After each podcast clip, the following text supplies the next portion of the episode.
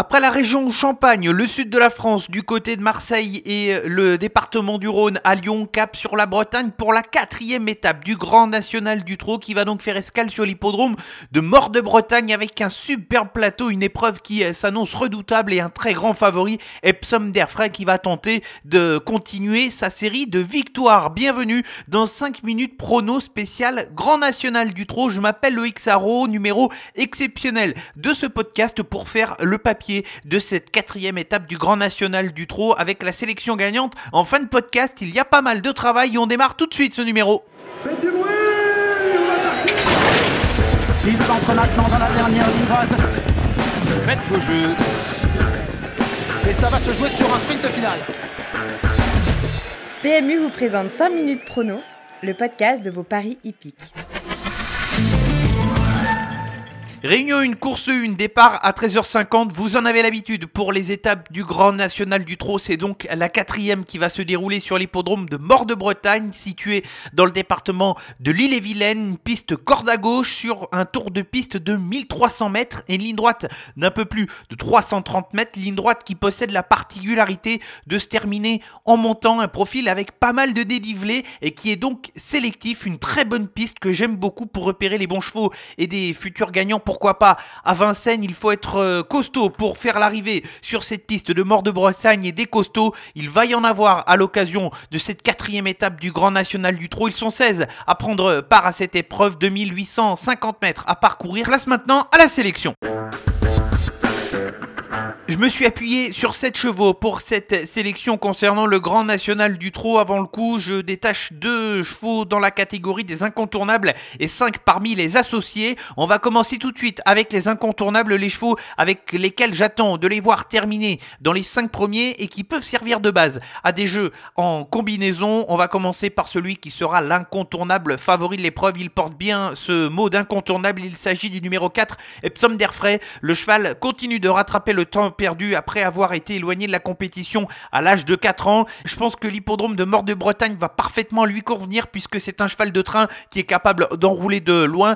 Tout autre résultat que la première ou la deuxième place serait une déception pour lui. Mon deuxième incontournable va s'élancer au premier échelon, ce sera une donnée très importante. On le verra dans la suite de l'analyse, c'est le numéro 7, Forum Mélois. Le cheval découvre un excellent engagement dans cette étape du Grand National du Trot. Il avait longtemps gratté la tête de son entraîneur Pierre Belloche en enchaînant les disqualifications en début de carrière avant de s'assagir progressivement sur ce qu'il a montré le 17 mars dernier à Laval dans une épreuve d'un bon niveau où il se classait troisième derrière Crusoe Danama et Kalina. Il a le niveau pour monter sur l'une des trois plus hautes marches du podium. Les associés dans l'ordre de mes préférences et on va commencer par le numéro 6, Crack Monest, un cheval qui n'a pas été épargné par les problèmes de santé au cours de sa carrière. Son entourage a fait de cette course un objectif. Lui qui commence à revenir au top de sa forme, Certes, il y a quand même du monde face à lui avec notamment Forum Mélois et surtout Epsom Derfray, mais c'est un cheval qui possède beaucoup de talent et qui peut tout à fait se mettre en évidence dans une étape comme celle-ci. Le moins riche de la course, le numéro 1, Euro du Chêne, est au top de sa forme comme l'attestent ses deux derniers parcours où il vient de s'imposer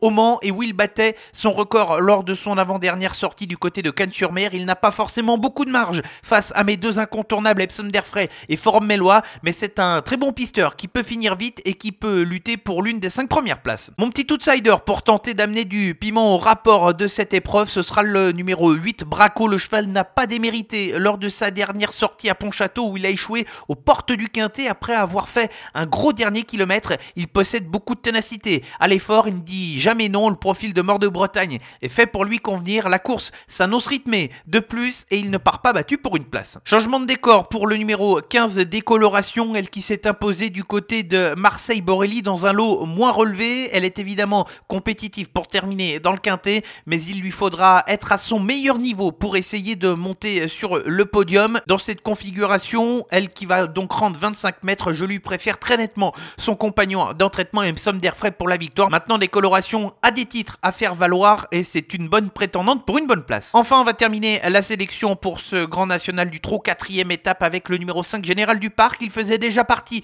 de ma sélection à Marseille. Ça s'est mal passé à Où il était également dans ma sélection, le cheval n'a pas été des plus à l'aise sur la corde à droite, ce qui explique et raison de sa faute au dire de son entourage. Il lui faut avoir un parcours plutôt parfait comme le numéro 1 Euro du Chêne pour tenter de venir grappiller une place, mais face aux chevaux de classe que sont les Psom d'Airfray, Forum Mellois ou encore le numéro 6 Crack Money, il faut que le parcours se déroule bien.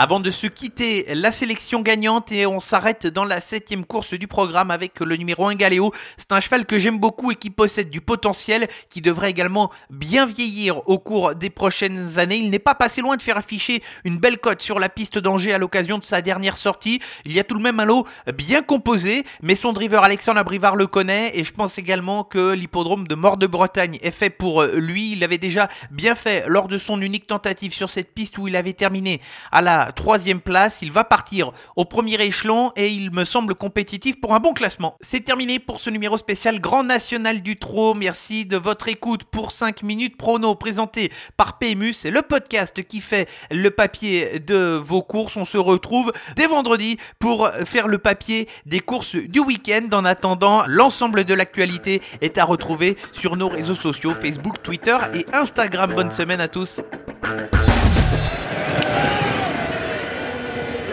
Jouer comporte des risques. Appelez le 09 74 75 13 13. Appel non surtaxé.